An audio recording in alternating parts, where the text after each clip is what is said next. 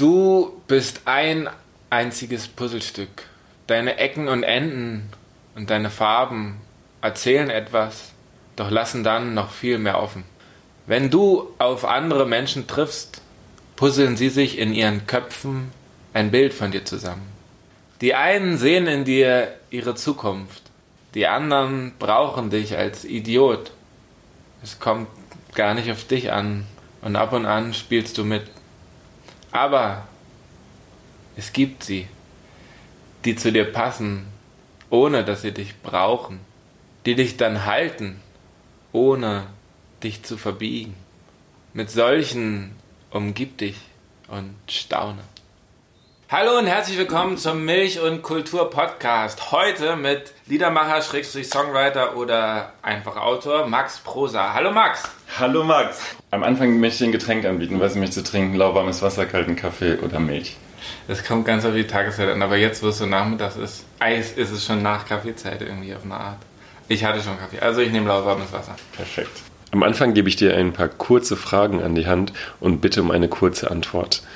Die erste Frage heißt Poesie oder Politik? Poesie. Gisbert zu Kniphausen oder Judith Holofernes? Uff, äh, Judith zu Kniphausen. Schwer. Ja, ich glaube, ich nehme Judith. Musik ist für mich. Liebe. Stille ist für mich. Platz für Gedanken. Mich inspiriert. Die große Natur. Große, weite Natur. Alles also Natur. Das Natürliche eher. Jetzt nicht nur so rausgehen, nicht so im klassischen Sinne im Garten oder so, sondern so das. Und das Naheliegende. Hatte jemand schon mal gesagt, dass du ihn inspirierst? Ja. Selbstgespräche oder Schweigen mit anderen? Selbstgespräch. Kampf So oder, heißt mein Album. Kampf oder Widerstand? Kampf. Späti oder Imbiss? Späti. Leipzig oder Berlin? Berlin. Mein letzter Film, den ich gesehen habe. Ähm, das war, ach, das war ein guter, das war der Bob, äh, neue Bob Dylan-Film auf Netflix von Martin Scorsese zusammengestellt. Wie heißt der noch gleich? Ähm, ah, genau, Rolling Thunder über die Tour damals. Wahnsinn. Mein letzter Film, der dich beeindruckt hat, war auch der Mhm. Okay. Meine letzte gute Platte, die ich gehört habe. Kate Tempest, äh, Books of, Book of Traps and Lessons.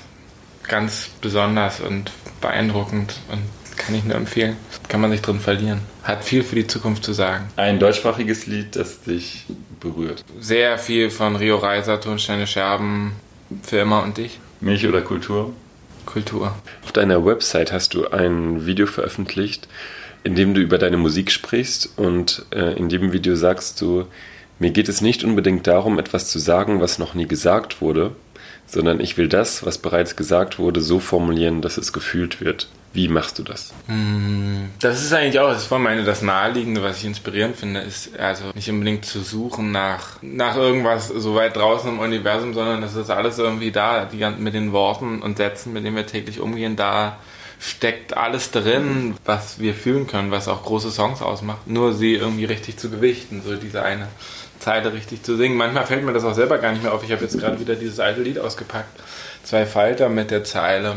Die Sterne sind doch immer da, der Tag macht sie nur unsichtbar. Und das sind, so- das sind so Zeilen, die ich auch irgendwie nach Jahren wieder mag oder die mir dann irgendwie in so einem ganz neuen Licht erscheinen und wo ich irgendwie denke, ist das nicht, ich weiß, äh, ob es ist noch nicht, noch nie gesagt worden oder vielleicht im anderen Kontext, sondern aber äh, ich will dann, ich kann jetzt, da ich sie wieder lese, auch viel Neues darin führen, weil ich habe ja weitergelebt und dann passt das wieder auf mein Leben in der Zwischenzeit. Ja.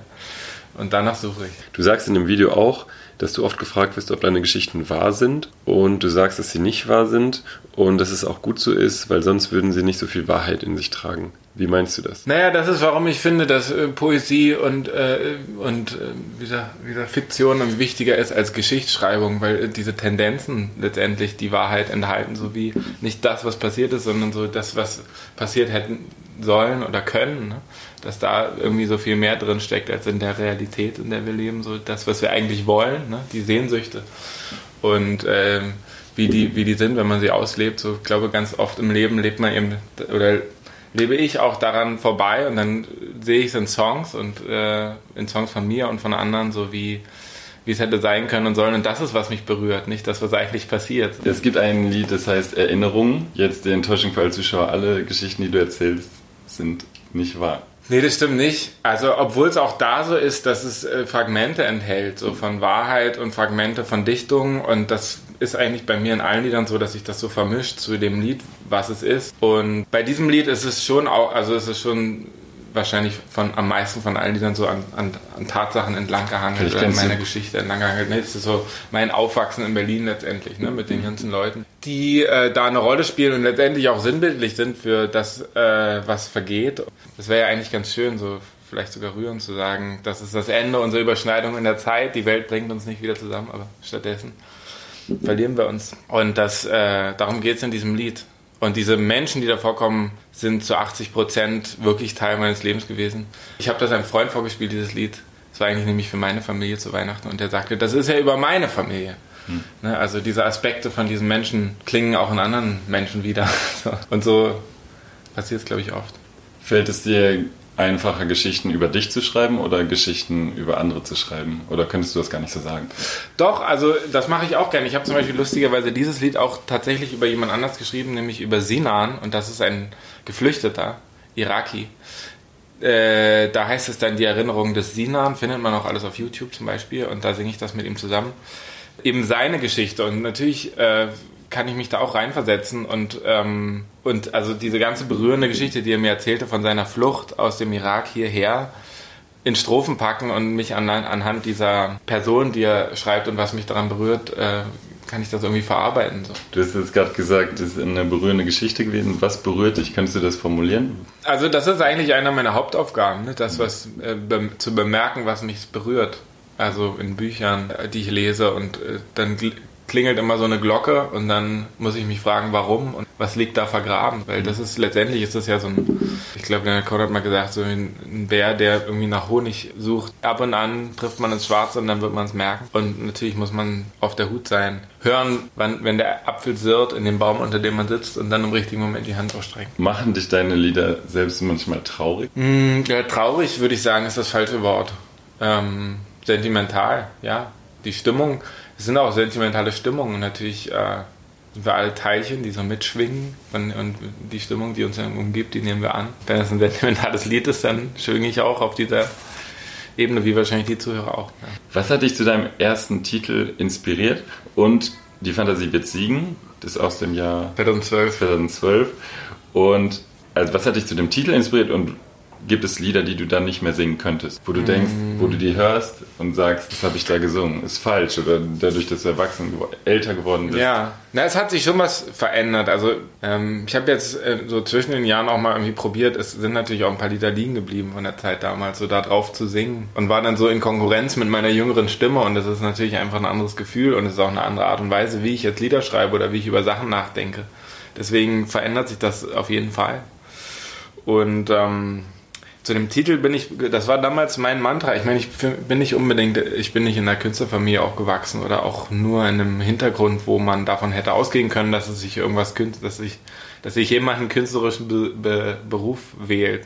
Und so war das schon ein Wagnis und dieses, die Fantasie wird siegen, war so mein Mantra, um das zu bestehen, dieses Wagnis und zu sagen, ich mach das jetzt einfach die Fantasie wird siegen und daran ich, konnte ich mich festhalten und dann habe ich dieses Mantra zum Titel meines ersten Albums gemacht. Das äh, letzte Album, das du jetzt in diesem Jahr veröffentlicht hast und für das du auch bald auf Tour gehen wirst, mhm. heißt Mit anderen Augen. Es klingt so ein bisschen nach einer Neuerfindung oder wenn man jetzt nur die Albentitel liest, klingt es vielleicht auch so ein bisschen nach einer äh, Resignation, die du vielleicht erlebt hast und dann möchtest du die Sachen jetzt mit anderen Augen sehen, um vielleicht etwas Neues zu finden, etwas Neues zu suchen. Würdest du dem zustimmen? Also ich lese, die Fantasie wird siegen, höre ich Hoffnung raus. Keiner kämpft, für, äh, Rangoon haben wir noch, keiner kämpft für mehr, Heimkehr. Eigentlich eher eine Art mm. Enttäuschung oder eine Rückkehr mm. in das... Äh, ins Schneckenhaus? Ins Schneckenhaus vielleicht. Mhm. Und versuchst du dem vielleicht jetzt wieder gerade zu dem Schneckenhaus. Ja, also auf eine Art, ja, also ich, ich habe das noch nie so gesehen, so im, im Verlauf der Alben.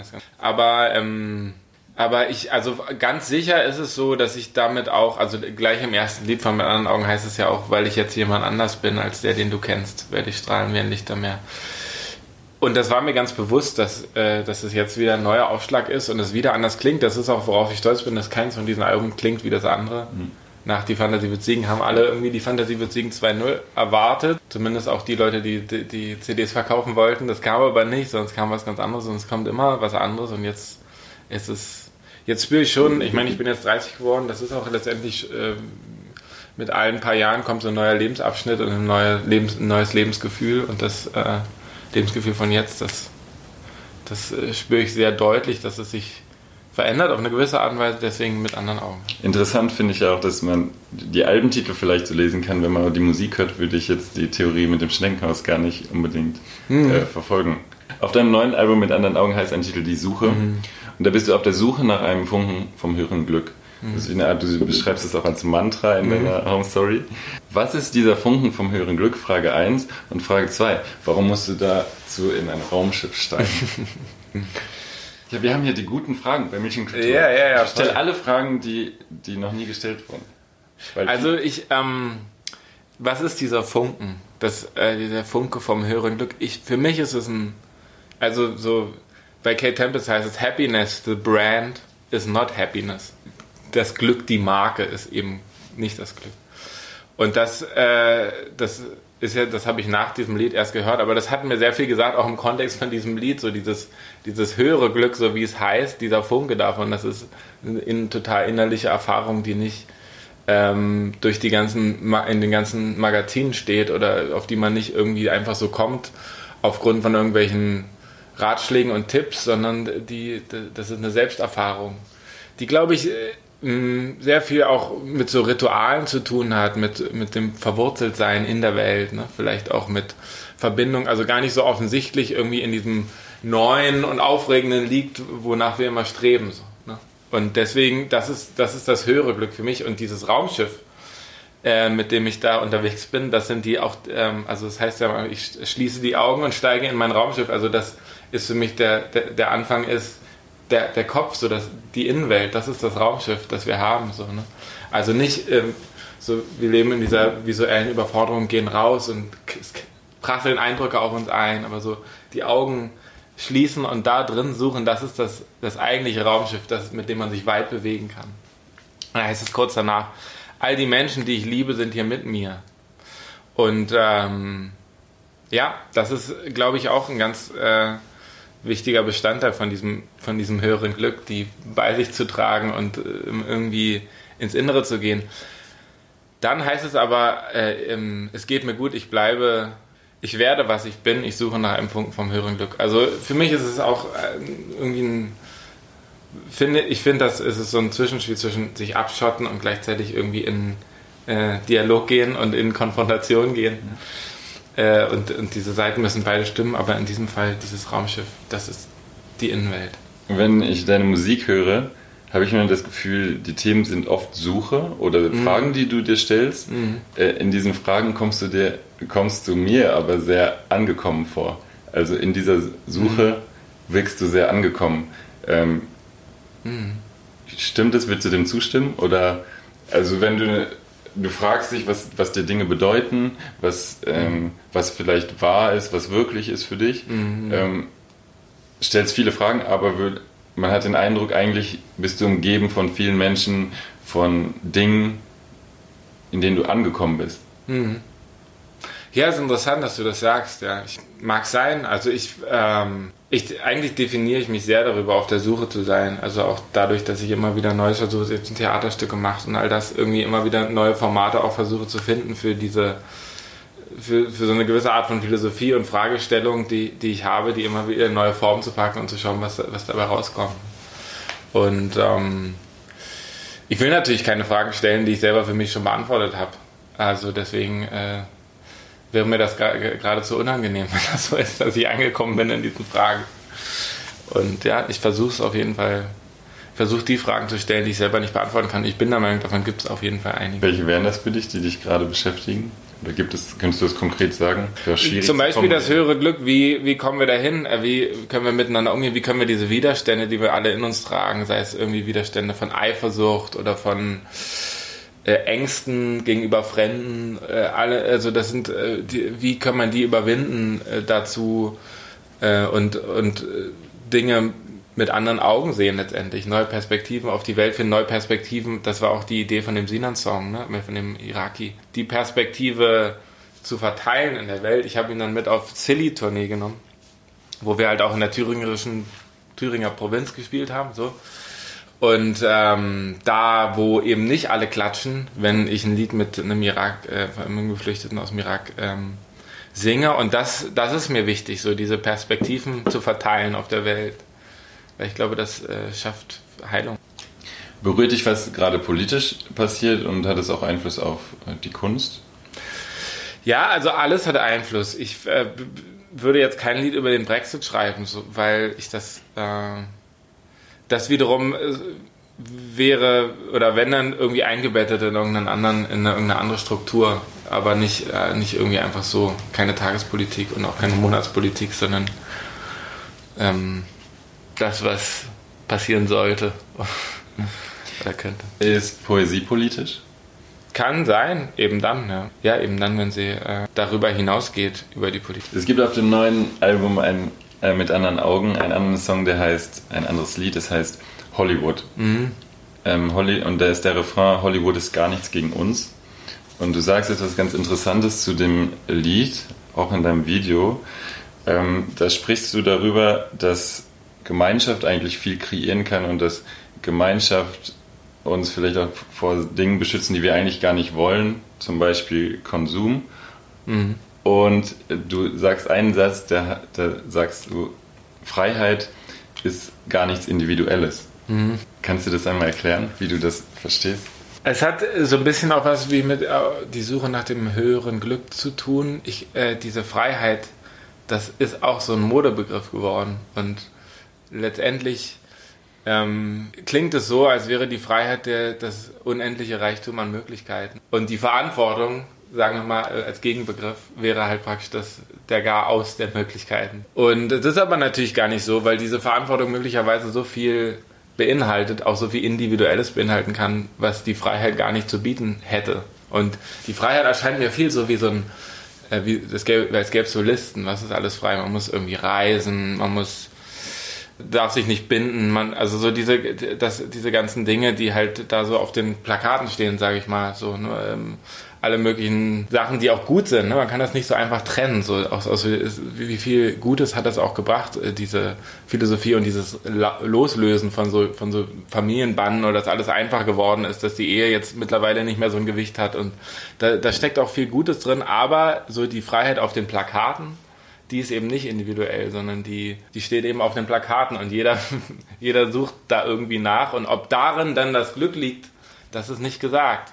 Und viel individueller ist vielleicht dieser Weg, um zu schauen, was brauche ich. Möglicherweise ist das gar nicht frei, möglicherweise ist das gar nicht schlimm. Oder ist es in dieser Phase, in der ich gerade bin, überhaupt nicht schlimm und es kann danach irgendwann mal wieder da sein. Wachsen, wir wachsen aber irgendwie alle so auf, als wäre das das Nonplusultra und es wäre, als wäre man irgendwie in der schwachen Position, wenn man nicht ständig nach aller Freiheit strebt. Ich habe aber selber die größten eigenen Kämpfe damit. Will mich da nicht rausnehmen. Du sagst auch noch was Interessantes zu Konzerten, dass dir das eigentlich ein bisschen gegen den Strich geht, dass es so eine Art vielleicht Glorifizierung des Künstlers gibt in dem Sinne, oder dass Künstler auch versuchen, ihr Publikum für sich zu begeistern. Du sagst, dass, dass ich weiß nicht, ob du eine konkrete Band damit gemeinst, aber der Künstler, der auf der Bühne steht und sagt, How are you Berlin? Ja, ja, How genau. are you Leipzig? Geht's euch? Und was stört dich daran? Also für mich ist das irgendwie so ein Frontalunterricht. Also dann macht das ganze Publikum Wuh! und ich weiß nicht genau, ob da irgendwie glaube ich, dass, dass wir auf der Suche, dass, dass viele von uns auf der Suche sind nach Ritualen und nach so einer gewissen Form. Jeder sucht auch seine eigene Stimme und ähm, dass so ein bisschen diese Zeiten vorbei sind von alle gucken auf die Bühne und sind still oder machen mit, sondern dass es irgendwie sehr, sehr mehr so ähm, Kreise, in denen, in denen man versucht, was zusammen zu erschaffen, einen Song zusammen zum Leben zu erwecken mit den Leuten und auch die Geschichten der Leute und die Stimmen der Leute da irgendwie mit einzubringen, also ganz bewusst und, und ähm, so dass es ein Miteinander wird. Und so versuche ich meine Konzerte zu gestalten. Und wie beginnen deine Konzerte? Meine Konzerte beginnen auch erstmal so, dass ich auf die Bühne komme und anfange Musik zu machen, aber ich äh, versuche es dann zum gemeinsamen Erlebnis werden zu lassen und dabei ist auch immer natürlich wichtig zu schauen, wie bringen sich die Leute eben von selber ein. Und da gab es schon alle möglichen Beispiele. Von was ganz normal, wo ich dann gemerkt habe, ich spiele das jetzt irgendwie lieber alleine zu Ende, weil es ist gerade irgendwie gut. Die Leute wollen gerne da sitzen und zuhören. Diesen Modus gibt es ja auch bis dahin, dass Leute auf die Bühne kamen und ich irgendwie mit denen geredet habe und die ihre Geschichten erzählt haben, die gerade zu den Songs passen. Und das ist eigentlich mehr, was ich meine, von, mit diesem Miteinander. Das fühle ich gerade, dass es da so einen Umbruch gibt. Zum Beispiel Nick Cave macht das jetzt auch, ne, macht diese Conversations, Leute ihm Fragen stellen können. Ich glaube, es gibt da viel Potenzial, Potenzial zur Veränderung. In, in eine gute und gemeinschaftliche Richtung. Du hast ja schon viele äh, Interviews gegeben. Ähm, fühlst du dich in den Interviews außer in Michel und Kultur, weil da ist klar, fühlst du dich in den Interviews durch die Fragen verstanden? Oder hast du äh. oft das Gefühl, du machst das jetzt, um etwas zu sagen, um vielleicht auch eine Reichweite zu generieren oder dass man, das muss man jetzt einfach machen? Oder fühlst du dich verstanden? Hast du das oft, dass du dich verstanden Das ist ganz unterschiedlich und das, äh, das ist auch die Qualität von verschiedenen Interviews, die irgendwie in die Tiefe gehen, wo man sich merkt, die Leute haben sich damit befasst oder Interviews, wo einfach ein jemand fragt, äh, wann hast du angefangen Musik zu machen oder so diese einfach so, so Standardfragen. So, äh, wann hast du angefangen Musik zu machen? ja, genau. Oder äh, wieso, ist, äh, wieso hast du den Künstlernamen Max Prosa und das dann so äh, abrattert, so, so die Sachen, die, man, die einem in den ersten fünf Sekunden einfallen, so, ne? Die ja auch interessant sind, aber das merkt man immer schon gleich am Anfang. Ich habe äh, eine gute Frage dazu. Du heißt eigentlich Max Bodeschwig. Mhm. Dein Künstlername ist Max Prosa. Wie viele Persönlichkeiten hast du wirklich? äh, kommt drauf an, wie, wie tief man sich bückt und guckt. Ich, ich hoffe immer nur eine. Ich gebe dir jetzt mal zwei Texte, die sind über dich, die beschreiben ah, dich. Ja. Und ähm, du kannst mir was vielleicht dazu sagen, was dir da für Emotionen kommen oder ob du dich da wiederfindest. Das ist der erste Text. Magst du ja. mal lesen? So bestreitet er sein großes Berliner Heimspiel in der Nacht im Lido. Auf der Bühne sind drei Lautsprecher beschriftet mit den Worten Fantasie wird siegen. Fantasie wird bei Max Prosa selbstverständlich mit PH geschrieben.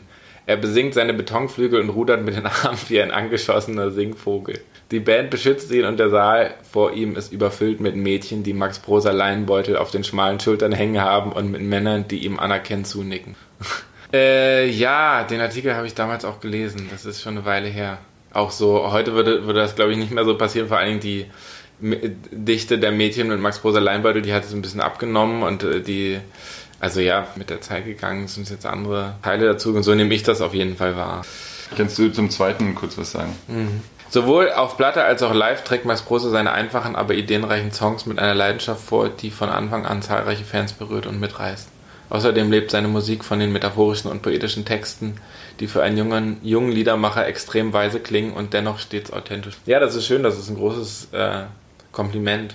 Weil so diese, ja, so dieser Zusammen, das Zusammenspiel von Tiefe und Einfachheit, so das ist, finde ich, was irgendwie Songs ausmacht und was auch das, was einen guten Song macht. Hier irgendwie so, die, das haben, haben auch viele Leute immer sehr attitüdig geworden. Eigentlich, glaube ich, tut mir es gut, auch älter zu werden, all diesen Dingen. Also, rudert man den Arm während angeschottener Singvogel, so dieses, das, das war ja nie, weißt, äh, weißt du, das war nie so, dass ich irgendwie gedacht habe, so und so will ich auftreten, damit es Eindruck macht, so wie es Leute vielleicht so gedacht haben. Es klingt so ein bisschen danach, als hätte der, hätte es, es gäbe es vielleicht so diesen Verdacht, so dass das irgendwie Attitüde sei. Ich bin, bin einfach mal rausgegangen, habe meine Lieder gesungen, so wie ich es immer gemacht habe.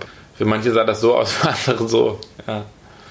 Das hat sich eigentlich nicht geändert. In einem deiner Interviews sagst du einen Satz, der mir irgendwie hängen geblieben ist. Mein Sendungsbewusstsein ist immer auch ein Empfangsbewusstsein. Mhm. Äh, in Bezug auf Konzerte sagst du das, in Bezug auf deine Musik. Mhm. Kannst du das mit anderen Worten erklären, was du meinst? Ja, das war auch, was ich vorhin sagte, dass so diese Stimmung, also Konzerte sind ja ein Wechselspiel ne, zwischen mir und den, meiner Band möglicherweise und dem Publikum. Und ich habe auch, schreibe selten Setlisten, vor allen Dingen, wenn ich alleine spiele, weil ich irgendwie versuche, diesen Weg mit dem Publikum und mit dem Raum und der Stimmung zu finden. Und das ist für mich auch die Herausforderung daran, jetzt da nicht irgendwas hinzustellen, was, äh, was für sich einfach immer wirkt, sondern das, äh, da den Weg zusammenzufinden. Drei letzte Fragen zum Schluss. Die ja. erste, würdest du dich als Romantiker bezeichnen? Ja, ja, einfach, also im Sinne von ähm, mich reinfallen lassen, mich nehmen Welten und Stimmungen sehr ein. Ich glaube, das ist vielleicht, was ähm, Romantiker ausmacht und äh, manchmal So, der Gegensatz wäre für mich der Realist, der irgendwie immer bei, so in dieser Welt bleibt und sich da nicht so richtig reinbegeben will, weil das ja irgendwie Quatsch ist. Aber für mich war das immer größter Genuss und Teil meines Lebens, mich reinfallen zu lassen in Situationen und in Stimmungen. Deswegen ja. In einem Lied auf dem neuen Album singst du eine schöne Frage, wie ich finde. Weiß dein Herz, was deine Hände tun? Mhm. Die würde ich dir gerne stellen. Schwierige Frage, wie ich finde. Dass ich ja. darüber nachgedacht habe. Ja, vor allen Dingen, was, was, was heißt es zu, äh, zu wissen und ähm, also ist, das Bewusstsein hat ja auch so viele Ebenen. Ne? Also ganz, die ganz oberflächliche Flächliche ist das einfach nur zu beschreiben. Und dann geht es immer tiefer und irgendwie zu sehen, ist das gerade gut für mich, führt das zu dem, was ich will. Man kann noch tiefer gehen und das große Bild sehen und den Moment sehen. Ne? Also das, aber diesen, dieses Verhandeln zwischen Herz und Händen, das ist trotzdem bleibt wichtig, so ein wichtiger Bestandteil, glaube ich, eines jeden Lebens. Und ich würde mal, oder ich wünsche mir das, würde ich sagen. Ich wünsche mir das. Ähm, ist äh, Authentizität für dich manchmal eine Gratwanderung oder hast du das Gefühl nie? Nee, nie, weil ähm, das war aber auch, was ich vorhin meinte mit, den, mit, den, mit dem angeschossenen Singvogel. Ich habe das, also ich mache mir extrem wenig Gedanken über äh, die Art und Weise, wie ich es mache, denn ich weiß, wie ich, wenn ich ein Lied, ich kenne das Lied, was ich dann singe und, und dann singe ich es in dem Moment und es gibt nicht äh, mal ist es besser, mal ist es schlechter. Wenn ich schreibe, wird es ein besseres Lied, ein schlechtes Lied, aber es ist nicht, es ist wenig Kalkül da drin in dem Sinne von, was sollte ich jetzt machen oder was kommt gut an. Und äh, weil das sowieso nicht da ist, spielt auch Authentizität für mich überhaupt keine Rolle so in meinem täglichen Nachdenken. Ähm, ich habe deine Musik ein paar Freunden gezeigt mhm. und oft ist die erste Reaktion, okay, ähm, echt jetzt so? Mhm. Und wenn ich wenn es weitergeht und sie da reinhören und die Texte hören, gibt es kaum einen, der sagt, es, es ist nicht schön. Ja, ja. Das ist eine äh, spannende Beobachtung, die ich jetzt gemacht habe äh, bei Leuten, denen ich das gezeigt habe. Vielleicht ja. gar nicht bei jedem Lied. Ja. Und in diesem Kontext hatte ich auch äh, mit jemandem gesprochen, der hat gesagt, der hat so schöne Lieder, so schöne Texte und auf dem neuen Album ist es manchmal harmonisch so kompliziert, Aha. dass es eigentlich zu sehr diese Texte überlagern, dass es mhm, mhm. zu komplex zu sagen, zu komplex ist. Mhm. Würdest du auch sagen, dass du in deiner Musik komplexer geworden bist und oder bewusst das versuchst komplexer zu werden oder das kommt aus dir raus gerade? Du machst ja auch gerade deine letzte Platte ist mit Crowdfunding mhm. ähm, entstanden. Vorher warst du bei einer Plattenfirma. Ja, also den Gedanken habe ich, also das äh, nehme ich an und also erstmal ist es keine, ist es Musik zum Zuhören, so das steht fest und das sagen auch immer alle. Man kann das nicht nebenbei hören. Finde ich aber auch nicht schlimm. Und das ist natürlich in den Zeiten von Spotify und Playlisten, geht das nicht unbedingt mit dem Zeitgeist, aber es geht gegen den Zeitgeist oder so und dann findet das da auch wieder so seine Bewegung.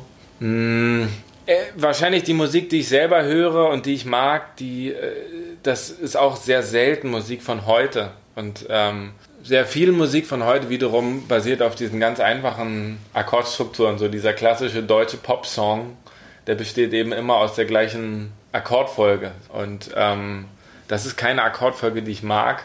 Und äh, deswegen kann ich mich damit nicht so anfreunden, sondern die Musik, die ich höre oder viele von diesen Dingen sind halt, finden in einer anderen Zeit statt und irgendwie mag ich auch diese Akkordfolgen lieber und, und kann mich da auch gar nicht so anders zu verhalten, als dass ich die irgendwie mit meinen Texten verbinde. Will natürlich aber immer, also das habe ich auch schon gesagt, diesen, dieses Zusammenspiel von Einfachheit und Tiefe, das ist die Magie auch für mich und ich nehme das gerne mit und versuche äh, noch einfacher zu werden Meistens entsteht das ja zusammen, ne? bei so einem Lied jetzt zum Beispiel wie Fieber auf dem neuen Album, das denke ich jetzt gerade so exemplarisch dran, weil das jetzt gerade das Jüngste ist. Sitze ich am Klavier und dieser Text und die Akkorde kommen, entstehen zusammen, dann kann man es natürlich noch spärlicher arrangieren, das ist ein Punkt. Aber dann ist es eben die Stimmung und das ist äh, das eine wäre ohne das andere nicht. Sehr schön. Ja, ganz herzlichen Dank für das äh, Interview. Ein wunderschönes Gespräch, wie ich fand. Danke, Max, dass du da warst. Ja, danke. Danke dir. Ab Oktober ist Max Prosa auf Tour zu sehen mit seinem neuen Album Mit anderen Augen. Es geht los in Plauen am 10. Oktober.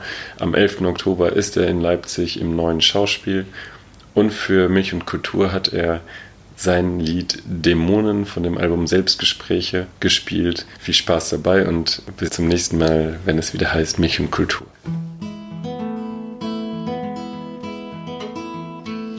Schön dich zu sehen, sagst du, und so schnell kann's gehen, soll doch einer die Liebe verstehen. Chaos brach ein, sagst du, und du fühlst dich klein, und du fällst jetzt nie mehr auf sie rein. Und ich sag es typisch Nacht, wenn nichts nach dir ruft denn jeder Riss im Herz zu einer Kluft.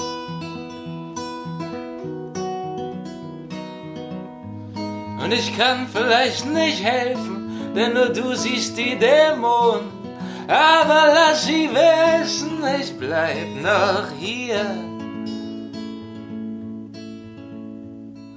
Schau dich nur um, Alter, alle um uns rum sind am Kämpfen, nur kämpfen sie stumm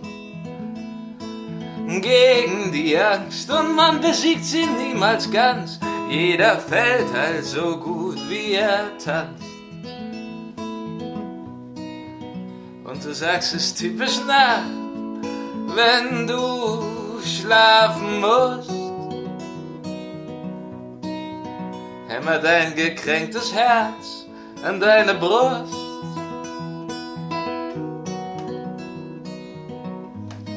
Ich kann vielleicht nicht helfen, denn nur du siehst die Dämonen. Aber lass sie wissen, ich bleib bei dir.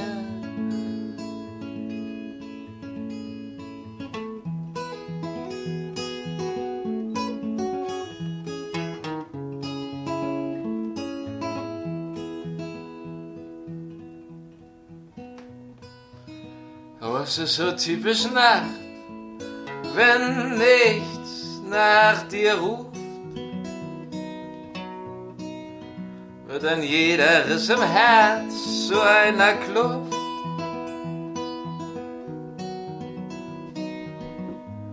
Und ich kann vielleicht nicht helfen, denn nur du siehst die Dämonen. Aber lass sie wissen, ich bleib bei dir. Aber lass sie wissen, ich bleib bei dir.